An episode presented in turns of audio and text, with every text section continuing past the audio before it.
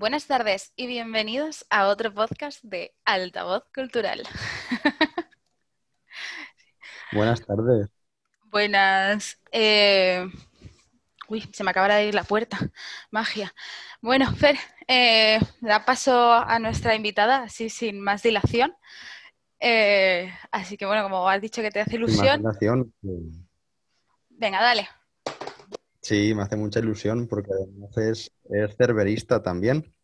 Estamos empezando a reunir a los cerveristas así de a poco, eh, después de la publicación, que además ya está disponible por fin nuestra antología del tercer ombligo de Cerbero. Y hoy tenemos a una cerverista, a una escritora que admiramos mucho en altavoz, que además conocimos antes incluso que lo que es su obra, conocimos su revista, la revista Tartarus, y a partir de ahí pues hemos ido adentrándonos en su mundo y hoy tenemos cosas que preguntarle de ciertas novedades muy jugosas, entre ellas un premio importante. Así que muy bienvenida, Verónica Cervilla. Muchas gracias, vaya presentación, madre mía. Bueno, Un placer. ¿Cómo estás? Bien. Creo cansada como casi todo el mundo, pero, pero bien. Sí, no, mucha, mucha tralla, mucho trabajo también. Sí, bueno, porque yo aparte soy profesora y el comienzo del curso en especial este año, pues os imagináis el caos que está haciendo, ¿no? Pues, algo, algo hemos oído. Madre mía, sí, Y además, bueno, empezando por ahí y enlazando justo con el tema de la enseñanza, una de las cosas que yo más disfruté especialmente en tu entrevista, que podéis todos consultar, por cierto, en la web de Altavoz, que se la hicimos antes del verano, es la faceta de, de profe, precisamente, Verónica, porque, bueno, eh, conocemos profesores de escritura creativa, profesores de literatura, profesores de incluso de talleres de escritura específicos en cuanto a géneros, en cuanto a poesía, etcétera, etcétera. Pero sí que lo que es el tema del guion, lo que es el tema audiovisual combinado con lo que es la literatura, etcétera, pues nos llamó mucho la atención porque, bueno, mm, sabemos que está ahí, pero no habíamos tenido ocasión de hablar con nadie que se dedicara plenamente a ello desde la enseñanza. Y yo quería empezar por ahí, antes de hablar de las novedades, por romper un poco el hielo, pues que nos contaras eh, en qué momento de- decides avanzar hacia ese camino como para dedicarte a ello. Porque, hombre, va más allá de un hobby. Yo, de hecho, pues me encanta el tema de lo que es el cine, el tema de los guiones, etcétera, pero claro, dar el paso a la enseñanza de algo así, imagino que además de haber una preparación detrás enorme, ¿no? Sí, bueno, yo ah, me estuve bastante tiempo viviendo fuera de España y fue al, al volverme aquí cuando empezaron a surgir otras oportunidades. No me había planteado enseñar, yo enseño, enseño narrativa audiovisual para videojuegos y animación, todo eso ahí. Por favor, maravilla. Y, y no me había planteado enseñar guion, pero, pero la oportunidad me gustaba. Además, creo que en la ciudad en la que yo estoy, en la provincia en la que yo estoy, que yo soy de Jaén, necesitamos afianzar un poco el tema de la cultura y nos hacía falta formación, formación eh, pues, en técnica sobre todo. Así que abrí una escuela nueva aquí y me apetecía apostar por eso en mi tierra por una vez. Ostras. Qué bueno, ¿eh? O sea que, joder, a ver, es bueno apostar, me refiero. Estoy un poco espesa, perdonadme. Eh, qué bueno es apostar por, por cosas así, ¿no? O sea, quiero decir, y además mola. O sea, eso es la polla. Yo he ido a clases de, de- de guion, pero en mi escuela de ilustración donde yo estudié. Y, y, pues eso, no sé, eso, eso al final mola, ¿no? O sea, yo- a mí me, me gustaría volver a repetir la experiencia. Pero está, es- no sé, curioso. Sí, yo me lo paso genial en clase. Hay otras clases que no, yo sé, antes he dado también clases de inglés antes que todo esto y bueno, sí, mm, está bien, pero al final cuando hablas de algo que te gusta, yo qué sé, no se ve tanto como un trabajo, eh, dejando aparte todo el rollo burocrático que conlleva la enseñanza, pero, pero las clases en sí están guay. Sí, joder, qué guay. Bueno, yo te preguntaba antes de empezar. enlazando, Dale, sí, sí. dale.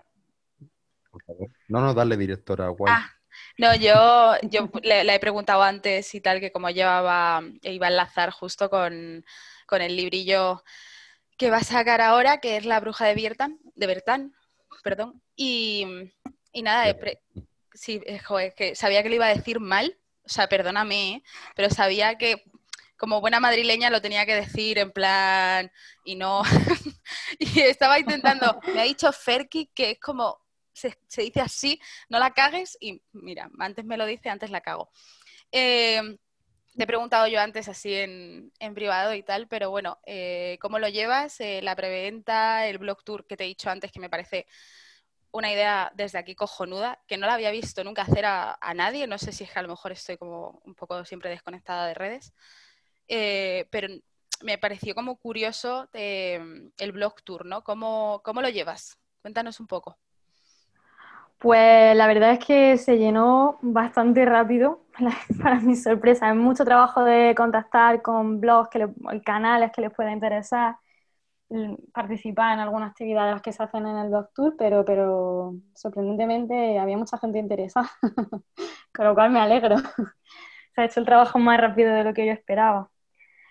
Pero sí, una iniciativa que yo he visto, sobre todo fuera de España. Aquí alguien, alguien creo que la ha hecho, pero yo la conocía de, Estados Unidos sobre todo. Hmm.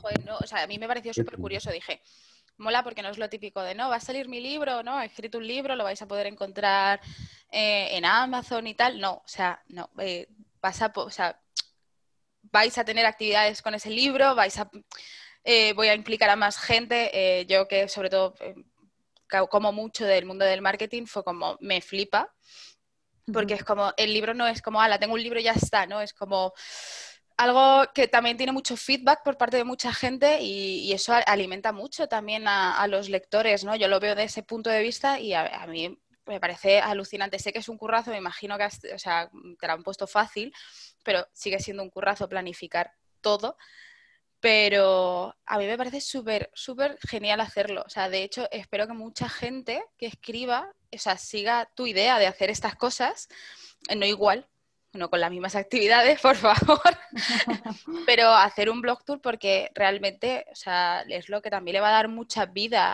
al libro, ¿no? Y, Sí, además ahora con, con, el tiempo que hay que no podemos hacer presentaciones o que es muy complicado presentaciones, ir al sitio a presentar el libro y tal, pues pensé, ¿cómo, cómo hablo con los lectores del libro? Pues claro. Tiene que ser de alguna forma virtual. Claro, claro, no. O sea, es que ahora hay que adaptarse, ¿no? Es lo que Freck y yo siempre decimos, que tenemos que adaptarnos a las nuevas a las nuevas situaciones que, que van surgiendo y, y, esta me parece de verdad, pero, o sea, cojonuda. O sea, porque es como, joder, es que es genial. O sea, desde mi punto de vista es como chapó, ¿sabes? Y no sé, me parece muy, muy guay. Y, deseando ver todas las actividades que has planeado para todos los blogs o por todos los canales que hayas podido eh, contactar y, o que te han contactado ellos, saber cómo va a ir surgiendo, ¿no? Porque eh, a mí me flipo sobre todo la, la, presentación que hiciste desde el blog, que decía retos literarios, curiosidades sobre la novela y muchas más sorpresas y era como, eh, yo tengo ganas de seguir esto, o sea, en plan de decir, ¿dónde me va a llevar? ¿No? Sí. Danos una... Va a ser un mes, de octubre movidito, sí. Claro, es que implica mucho más al final, ¿no? No solo es recibirlo y a lo mejor hacer una reseña o poner alguna nota o, ayudar a la difusión de la obra, sino el implicar mucho más al lector, más allá de que ese lector tenga su mano eh, un medio que pueda utilizar para contribuir en esa difusión, ¿no?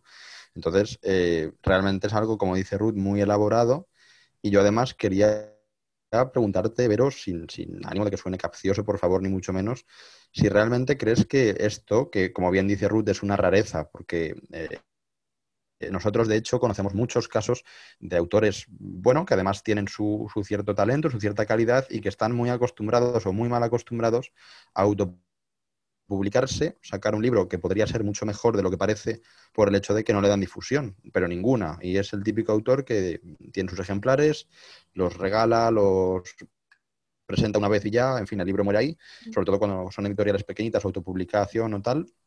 Y a partir de ahí tenemos eh, este caso opuesto y extremo que es el tuyo, que sí que vemos muy, muy poco y desde luego, como dice Ruta, hasta ahora a estos niveles tampoco habíamos visto. Entonces, yo quería mm, preguntarte, eh, sin que suene, por favor, bruto, eh, si consideras que esto, aparte de que yo entiendo que es una necesidad en el mundo literario actualmente y creo que toda persona que quiera cuidar su obra le, le, interesa hacerlo, si crees que es un poco el contraste con los autores de editoriales gigantescas que publican y tienen todo hecho a nivel de promoción y demás. Es decir, si esa supervivencia, por así decirlo, eh, tiene que ver con este tipo de, iniciativas o simplemente es algo que te encanta hacer y dices, mira, lo hago primero porque me encanta y no tanto por una necesidad de que tenga visibilidad frente a, por ejemplo, como luego veremos, pues ganar un gran premio importante de literatura que te abre las puertas de todos los sitios. En principio lo hago porque me gusta. Si no me gustara, no, no podría emplear todas las horas que em, empleo fuera de, un trabajo, digamos, normal, entre comillas. Pero también, la, digamos que la parte buena del autopublicado, yo lo considero bueno en ese sentido, es que también tiene el campo abierto para hacer otras cosas que con editorial a lo mejor no puedes hacer o no tienes, digamos, el control. Y con editoriales grandes también depende mucho de qué tipo de autor sea. No, no todas las editoriales grandes, digamos que te dan el trabajo hecho a todos los autores, siempre hay niveles ahí. Entonces, al final siempre tienes que promocionar la novela. A mí me parece interesante hacerlo así porque me gusta que los, los lectores me cuenten qué le ha parecido, qué no le ha gustado, qué le ha gustado, porque creo que así la siguiente novela será mejor. Claro. Y... Yo ya autopubliqué la primera vez hace ya cuatro años ahora y de, solo del feedback de esa primera autopublicación eh, aprendí muchísimo más que en, un máster. Y yo te quería preguntar, ¿qué se van a poder encontrar, no sé, los espectadores de ese blog o la gente que se apunte? Eh, ¿Nos podrías dar un adelanto de lo que se van a poder encontrar, aparte de los retos semanales y tal, así como adelanto? Sí, pues la idea es que todos los blogs y canales que se han apuntado al calendario del Blog Tour van a hacer una actividad de toda una lista que yo he propuesto. Eh, habrá reseñas, claro, porque normalmente a los blogs siempre lo primero que les interesa es una reseña, pero también pues se han propuesto entrevistas, se han propuesto em, cara a cara con los personajes, pues alguno le hará una entrevista directamente a uno de mis personajes. Eh, habrá cuestionarios, eh, ilustración, un poco de todo. Joder, qué guay, qué guay. Tengo ganas, ¿eh? O sea, tengo ganas de ver la que, la que, la que han liado y de verdad, o sea, me parece, me parece un trabajo. Sí, de seguirlo porque además es, es eso, es una continuación natural de lo que nos encontremos en la obra y esa doble vida de que no vas a terminar de leer, en nuestro caso además, ya lo decimos, va a haber una magnífica, esperamos, reseña de la bruja de Biertan, sino que luego, como dice Ruth, vas a continuar esa aventura a través de todo lo que han hecho los demás en esa difusión y en esa, en esa actividad que les has propuesto, ¿no? Entonces, es como eh, dejar otra serie de elementos que a lo mejor no están directamente o que no se ven tan directamente en la obra, sino que se sacan precisamente de esas entrevistas, de esas reseñas de otras personas, etcétera, etcétera, y que permiten completar un poco el espectro de, lo que es eh, lo que tú querías decir o lo que nos ha dicho, etcétera. Creo que es desde luego muy interesante. Y bueno, mm, pues si te parece directora de Altavoz Cultural, vamos a la parte también del premio gordo. ¿Te parece? Sí, pero antes de eso, em, quiero hacer una última pregunta y, vamos al premio gordo. Es que está interesantísima, ¿eh? o sea, yo estoy a tope, de hecho estoy, deseando poder leerme el libro porque estoy en plan... Mm, bueno, ahora espero, ahora ya espero que os guste, ya porque con toda la presión que estoy dando con el libro.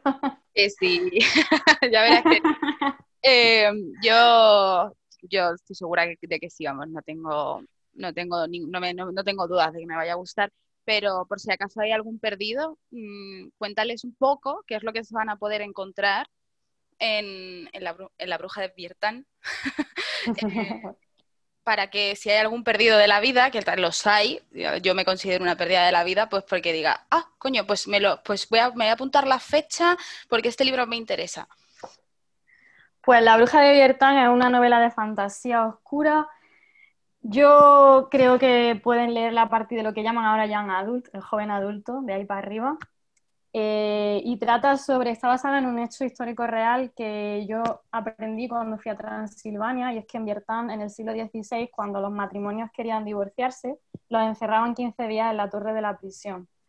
a mí me pareció súper curioso y de ahí pues saqué esta novela en la que hay una joven que se llama Crina, a la que confinan en la torre y le dan un ultimátum. Tiene 15 días para averiguar un secreto si quiere que su matrimonio no acabe. Y lo único que va a tener para poder encontrar cuál es ese secreto es el diario de una bruja. Así que espero que ahí pique la curiosidad. Eh, yo me he centrado mucho en la brujería pagana, romaní, del pueblo gitano rumano del siglo XVI. Así que. Eh, eh, yo creo que la historia es potente. De hecho, ya solo por. por Sí, o sea, tiene una pinta increíble. O sea, no quiero decir nada, por favor. O sea, pero que todo el mundo. ¿Cuándo sale? ¿El 5 de octubre? Si no me equivoco. El 5 de octubre y la, la copia en papel se puede ir ya reservando. De hecho, mm, pensaba que iba a tardar en llegar, pero hay gente a la que ya está llegando antes de tiempo. Ostras, pues mm, estar por favor atentos o coger la preventa ya y, todos el 5 de octubre a comer, o sea, a leer como cosacos. o sea que, mm, por favor, que todo el mundo se apunte a la fecha o que lo haga ya. Eh, Verónica Cervilla en sus redes sociales tiene toda la información todos los enlaces y todo, así que no, que si hay algún perdido de la vida, pues que se centre. si alguien se quiere venir a la lectura conjunta que vamos a hacer con el blog Amor y Palabra, nos vamos a juntar del 15 de octubre al 15 de noviembre en un grupo y hablaremos de la novela, de cada capítulo, de los personajes. No tenemos nada más que, yo creo que ya no tenemos nada más que añadir de esto, porque ya lo hemos dicho todo, o sea que por favor todo el mundo a las redes de Verónica Cervilla y a seguirla y a seguir su trabajo. Es lo, yo es lo único que recomiendo. Ahora de esto, ahora ya que Ferki vaya con el gran premio. ¿El premio gordo? Pues, pues, ahora no quiero. Ahora me voy a quedar con una cosa que tiene que resolver también Verónica y es eh, preguntarte muy rápidamente, aunque has desvelado la base de la novela, ¿Cómo fue el proceso creativo? Porque sabemos, además, te seguimos de cerca desde hace ya tiempo, en fin, te tenemos fichadísima, no es ninguna novedad, y sabemos que eres muy, muy minuciosa en el tema de la documentación, en el tema de lo que es asentar las bases del contexto y de lo que es eh, luego la acción de la novela y nos gustaría, precisamente para relacionarlo con ese gran premio gordo del que ahora vamos a hablar, eh, cómo fue ese proceso, porque desde luego si la premisa es que había una historia real detrás y que a partir de ahí surge y que además imaginamos que por época pues ha tenido una labor de documentación muy contundente, pues un poquito algún secreto, alguna cosilla, alguna anécdota que pudieras contarnos de ese proceso. Y bueno, ¿cuándo empieza ese proceso y cuándo termina? Porque claro, eh, con todo lo que ha pasado tenemos la sensación de que ha habido obras no, no sé si es el caso, ¿eh? que se han ido quedando ahí a nivel de, a lo mejor, eh, no ya falta de, estar terminadas, pero sí de publicación o interrumpido el proceso, etcétera. Eh, al ser tu publicación, no sé cómo has gestionado tampoco esto. Entonces, bueno, un poco las dos cosas, Vero, si puedes, cómo fue un poco el proceso y propiamente de creación y el proceso de, publicación, si puede ser. Pues yo me fui a Transilvania en el año 2017, ya hace tres años que empecé con este proyecto. Y encontré, me fui porque soy un poco friki de Drácula y fui a investigar un poco sobre Vlad.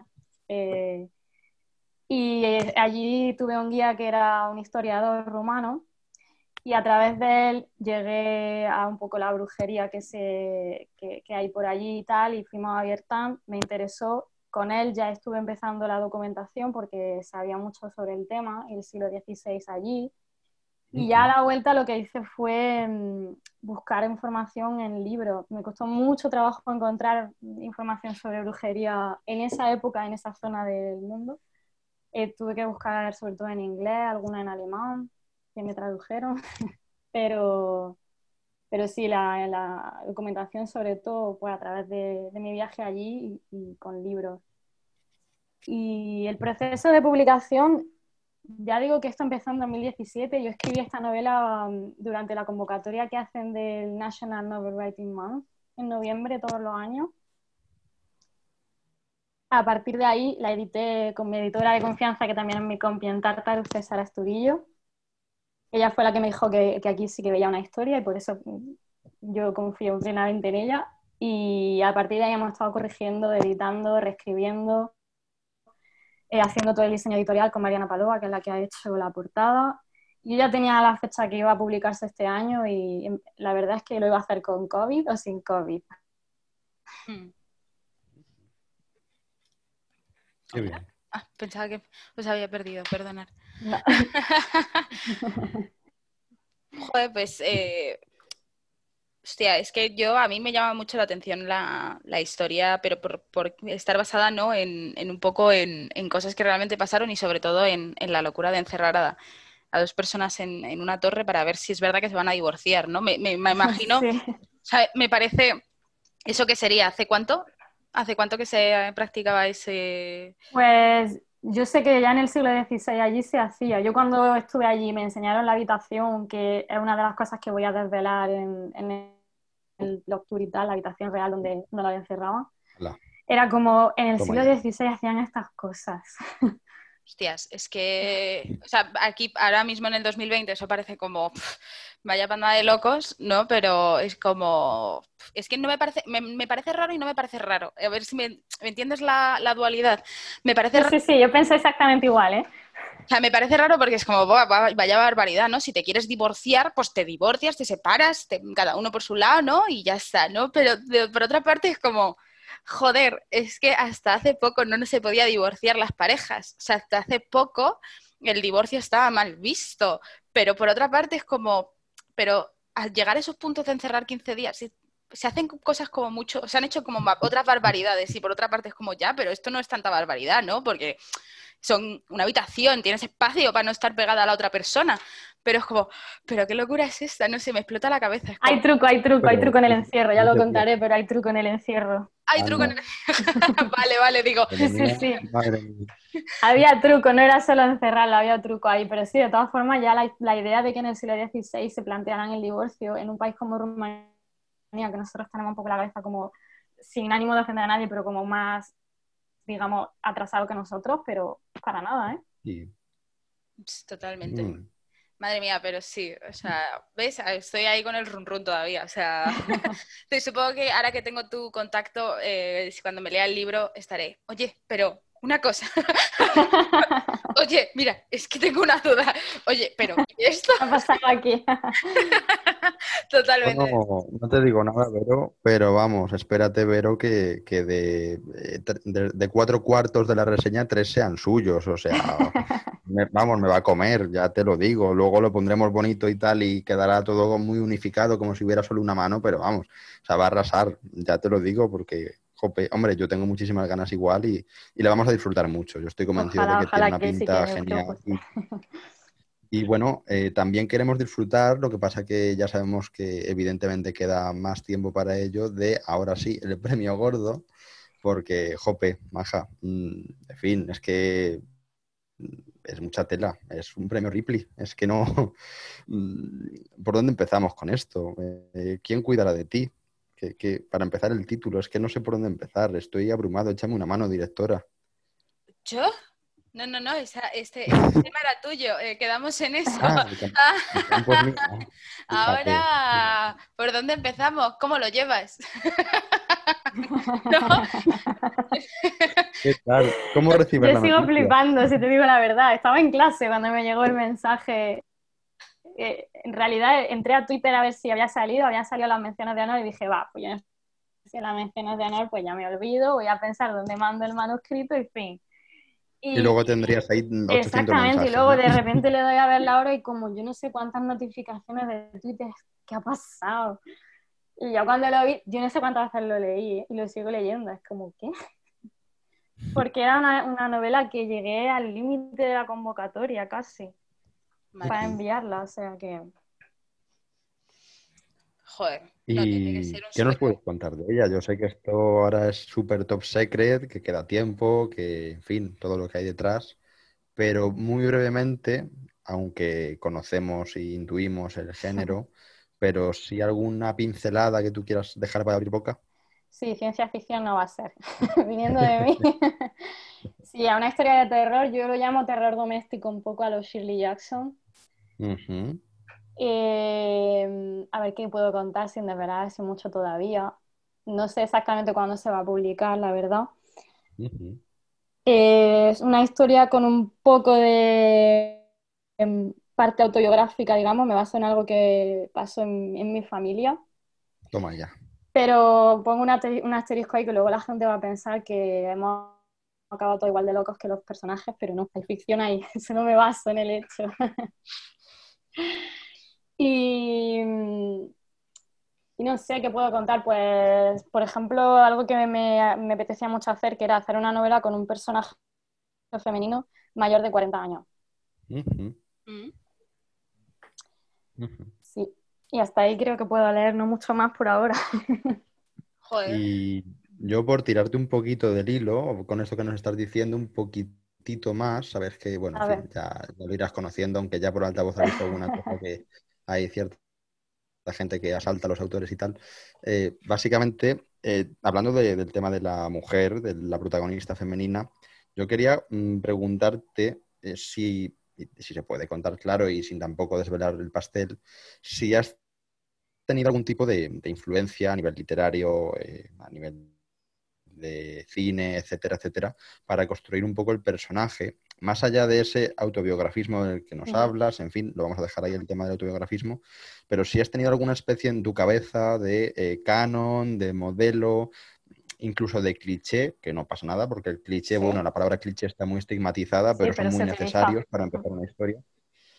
Y bueno, si nos puedes contar por ahí un poquito el, dibujo del personaje principal. Pues el personaje principal en sí lo tenía bastante claro, pero sí que la forma en la que cuento la historia mm, no es exactamente así, pero sí que puede usar como referencia un poco el, resplandor de Stephen King en cuanto a, Jack Torrance, Bien, Tenemos exclusivo.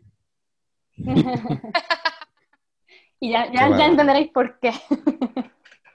Qué barbaridad. Ver, yo ya con esto ya decía antes Ruth que necesitaba la bruja de Viertan, yo también, pero necesito quien cuidara de ti, ya. O sea, eh, llámales de mi parte, yo si eso me comunico con ellos hasta que me denuncien y ya está. Y yo que sé que me manden el borrador sin corregir lo que haga falta, de verdad. Sí. Pero bueno, que enhorabuena, enhorabuena Verónica, porque de verdad que nosotros además fue justo muy curioso estar pendiente de ciertas cosas en las redes en ese momento, subiendo nuestras historias y tal, nuestras cuestiones eh, de plataforma cultural y de repente, pues, ¡pam! Mm, tal cual, como un porrazo ahí en los ojos y decir, a ver, yo te aseguro que lo leímos también varias veces, no por nada, evidentemente, y desde luego no por la desconfianza, porque bien sabíamos quién se lo llevaba y ya lo habíamos disfrutado nosotros en una convocatoria, y sí que dijimos, vaya, eh, es ella, ¿no? Es, y si me lo permites el cariño, nuestra Verónica Cervilla, es ella. Entonces, eh, bueno, fue fantástico porque, jope, enhorabuena porque es es maravilloso. Al final lo seguimos también muy de cerca, el premio. es eh, lo que es una iniciativa que nos encanta y mira que nosotros huimos eh, por ciertas eh, cuestiones, en fin, no es tampoco una generalidad, pero tendemos a huir de premios un poquito ya grandes porque, bueno, en fin, hemos, bueno, sobre todo ya los más grandes, pues bueno, no, tenemos nuestras teorías acerca de, ciertas decisiones que se han tomado estos años, en fin, eh, sin que sea algo, ya te digo, general. Y claro, dar con un premio que nos gusta tanto, en cambio, que seguimos habitualmente cada año su fallo, etcétera, y ver que te toca a alguien más o menos próximo, más o menos cercano, pues es muy bonito también. Así que bueno, que, nada, que con muchas ganas de disfrutar la novela que, lo ha ganado. Muchas gracias. De hecho, creo que fue una de vosotros, de las chicas de la nave invisible, la primera notificación que vi en plan enhorabuena y es como enhorabuena porque ya, ya cuando entré dentro a ver el post. Joder, es que tiene que ser tiene que, molar mucho, ¿eh? O sea, tiene que molar mucho el decir, bueno, no estoy, no estoy aquí, no, no, aparece mi nombre, ¿vale? Vale, pues lo sí, de hecho lo, puse, lo puse, ni pensé, yo escribí, pero ¿qué me estáis contando? ¿La veis, la veis bien? claro, claro, y tú en clase, bueno, pues no ha pasado nada, yo estoy bien, ¿eh? Yo estoy... sigo. Sigo dando clase una hora más, ¿sabes? Después de esto. Claro, eh, ¿por dónde iba, chicos? Un momento, ¿por dónde iba? Tal cual, tal cual. Estáis todos aprobados hoy. Yo si me pasara algo de ese estilo, me tendría que ir del sitio en el que estoy. En plan, tendría que irme en plan, mira, hoy, hoy ya, hoy me, Pero además, me voy. eh, ir- ir- pero con la idea de, con la idea de huir, o sea, de empezar a andar sin rumbo fijo, ¿sabes? Claro, en plan, me tengo que ir, me tengo que ir. Me tengo que ir, no sé a dónde, pero voy a empezar a Hasta que lo asimile, volveré cuando lo asimile. Claro, claro, pero hoy, hoy ya necesito, me voy, venga, hasta luego. No, es que no puedo decirte más, me tengo que ir. Sí, sí, total, o sea, yo me pongo en tu tesitura, yo me hubiera marchado, en plan, bueno, chicos, mira, hasta luego. Ya lo entenderéis cuando, ya lo entenderéis dentro de un tiempo. Cuando seáis mayores. Claro. Madre mía. Y bueno, eh, yo por ir un pasito más allá en el tiempo que nos queda, que me consta que es, es poco por desgracia, quería sacarte un poquito el otro tema y es qué otros proyectos tienes al margen de los dos grandes que hemos comentado y de, bueno, el que ya está también eh, en físico y te llegará muy prontito a casa, que es el tercer ombligo de Cerbero. Eh, ¿Qué otros proyectos de índole no solo literario, literaria tienes entre manos? Porque, vamos, hemos leído cosas y sabemos cosas de rodajes y de cositas Sí. por ahí. Guay, si puedes desvelar alguna cosita. Sí, este año está la cosa, todavía queda. La semana que viene rodamos un cortometraje que nos han seleccionado en, en una convocatoria que se llama Rodando por Jaén, que hacen aquí en Diputación para promover Jaén como escenario cinematográfico. Y nos han encogido mi guion que se llama Mamá, que también es terror para variar. y si todo va bien, el mes que viene o noviembre también rodamos una peli aquí. De Toma terror ya. también. Nada, lo típico, o sea, acabo de ganar un premio, estoy con, eh, en el horno ya a punto de sonar mi novela, mi nueva novela, eh, y voy a grabar nada, un corto y una peli, pero bien, ¿eh? Yo, bien. O sea, lo dices Sí, como... sí, que parece, parece que de repente todo en septiembre y no octubre de 2020 es como todo el trabajo de cinco años se ha juntado aquí. Claro, claro. Además, eh, joder, revista Tartarus y, y tienes además tu blog.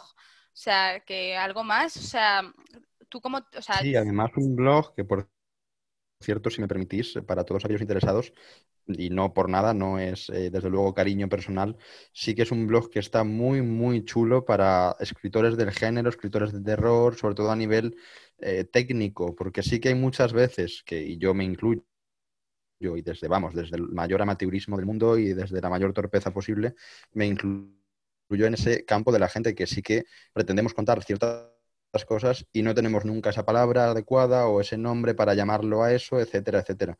Y sí que en el caso de Verónica encontraréis mucho material, lo que es didáctico desde el punto de vista práctico y lo que es descripción, etcétera, etcétera, pero también mucha técnica propiamente dicha de, de lo que es el género. Y creemos que además es muy necesario. Yo personalmente soy muy partidario de hacer las cosas bien y para mí marca mucho la diferencia. Eh, y volviendo, por ejemplo, al tema del candelabro del diablo, pues el tema de la, de la época que se trata, el tema del contexto, el tema de qué se debe decir y cómo, y cómo se puede trufar una narración de, de cuestiones técnicas que la hagan más rica y que no sea solo una buena historia, sino que esté muy bien contada, ¿no? Entonces, eh, bueno, eh, por relacionarlo con lo, con lo que decía Ruth del blog de Verónica, que por favor le echéis un ojo porque merece mucho la pena. Y además, eh, opinión personal, no es el típico blog que desde aquí también aprovecho y bueno, es la parte un poco más negativa de mi persona, a denunciar que por favor los blogs mm, son algo directo, práctico y chulo, como este, ¿vale? Es un buen ejemplo. Y sin embargo, eh, hay que intentar evitar las, los tochos sesudos de lecciones de estas interminables sobre tal y tal, porque no merecen la pena. El blog es una herramienta, no es una Biblia sobre nada. Entonces, bueno, por favor, un poquito de cuidado con. ¿Vale?